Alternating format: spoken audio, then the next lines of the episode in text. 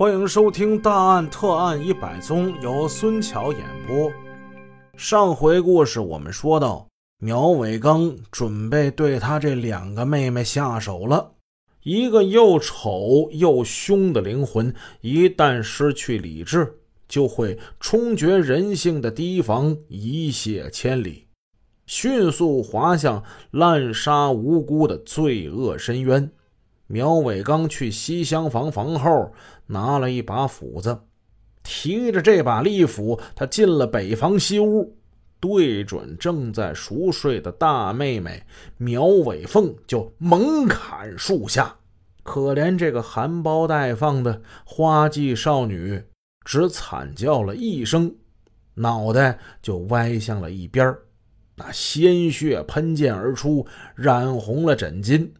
临死前的苗伟凤瞪着两只恐怖又泪如涌泉、求生欲很强的大眼睛，一动不动地盯着他那亲哥哥。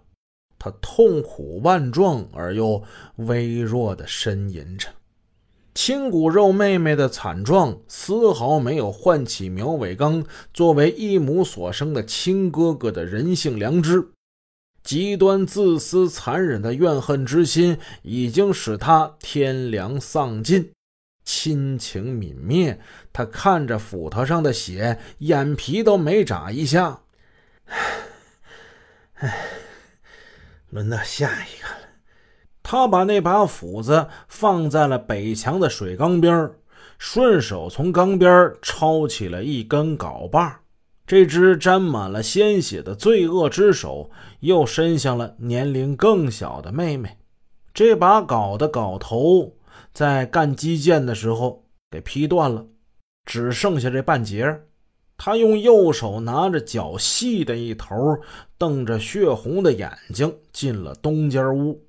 此时正在屋内看电视的小妹妹苗伟芳，由于专心致志，没有听见屋里的动静。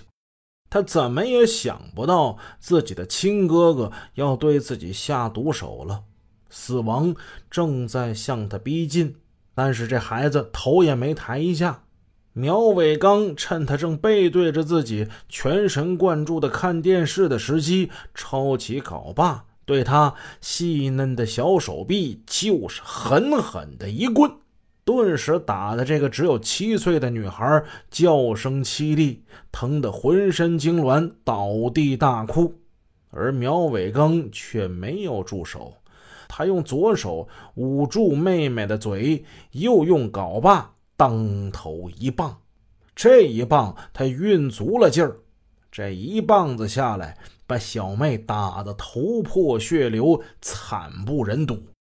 而苗伟刚毫无恻隐之心，他把镐扔了，一手托起他的脖子，另一只手托住妹妹的腰，往屋外就走。苗伟芳此时还有一点微弱的气息，他痛苦地呻吟着，断断续续地哀求他的哥哥。据苗伟刚后来的供述，他妹妹最后说的话是：“哥哥，我不行了，我不跟你吵架了，快送我到医院。”这就是他小妹临终前说的最后的话了，但是他哥哥能听得进去吗？可怜的孩子呀，他还指望他哥哥能发一点慈悲善心，但是杀红了眼的苗伟刚却残忍地把他狠狠地摔在了猪圈的板棚之上，摔一下他还不解气，他自己爬上了板棚。抱起苗伟芳，高高举起，把他扔到院子西面外边的水渠里。板棚本来就不矮呀，他哥哥站在上面，把他高高举起，往下摔，那孩子还好得了吗？当场是气绝身亡。此时，丧心病狂的苗伟刚听到西屋大妹妹苗伟凤还在凄楚地呻吟着。哎呀，还没死透呢！我帮帮你们。他折回了堂屋，从水缸边上又把那把斧子给抄起来了。提斧在手，他还瞄了瞄，瞅准妹妹脑门这个位置。嗯，这就挺好。他连喊两下，妹妹脑门血流如注，又是一条人命没了。万恶的罪犯就这样残害了两个情同手足的姐妹，杀了人，发泄完这一疯狂的恨之后，苗伟刚进进出出的开始找他继父了。苗德成这天晚上出去之后一直没回来。刑侦专家后来对苗伟刚的心理进行了分析，苗伟刚可能是从小就看到继父打骂他的母亲，而且下手特别的狠。他对继父有一种恐惧的心理，他担心打蛇不死反被蛇咬，于是就趁其继父不在的时候，对两个同母异父的妹妹下了毒手。这样同样可以达到报复伤害苗德成的目的，只是苗伟刚自己一再强调，他的确是在打算结果两个妹妹之后再杀他继父的。苗德成这天晚上回来的比较晚，所以他捡回了一条命，这不知道是幸运呢还是不幸呢？如果他早点回来，会不会阻止儿子杀害两个女儿呢？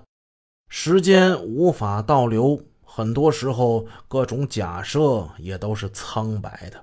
真实的情况就是苗伟刚杀了两个无辜的人，只要他这么做，他就一定会受到法律的严惩。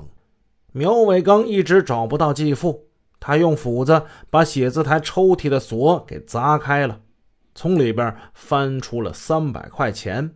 之后，他把斧子扔到院墙外面，然后是慌忙逃离了现场。一切都归于了平静，只有惨淡的灯光照着地上殷红的血迹。风声鹤唳，夜色深沉，令人恐怖。这个杀人不眨眼的狂徒死到临头，也没有忘记他放在表姨家的一千块钱。他慌忙的跑到了表姨家取钱。这回他见到了表姨夫，表姨夫告诉他，钱在你表姨手里。他踌躇片刻，毕竟是做贼心虚，担心表姨夫发现他衣服上的血迹。他没敢停留，只待了几分钟就要走。表姨夫送他出门，他回身问了表姨夫这样一句话：“你你有刀吗？能不能借我一下？”啊，这一句话把他表姨夫给问愣了。没有啊，你要刀干什么呀？本集已播讲完毕，感谢您的支持，祝您一天好心情。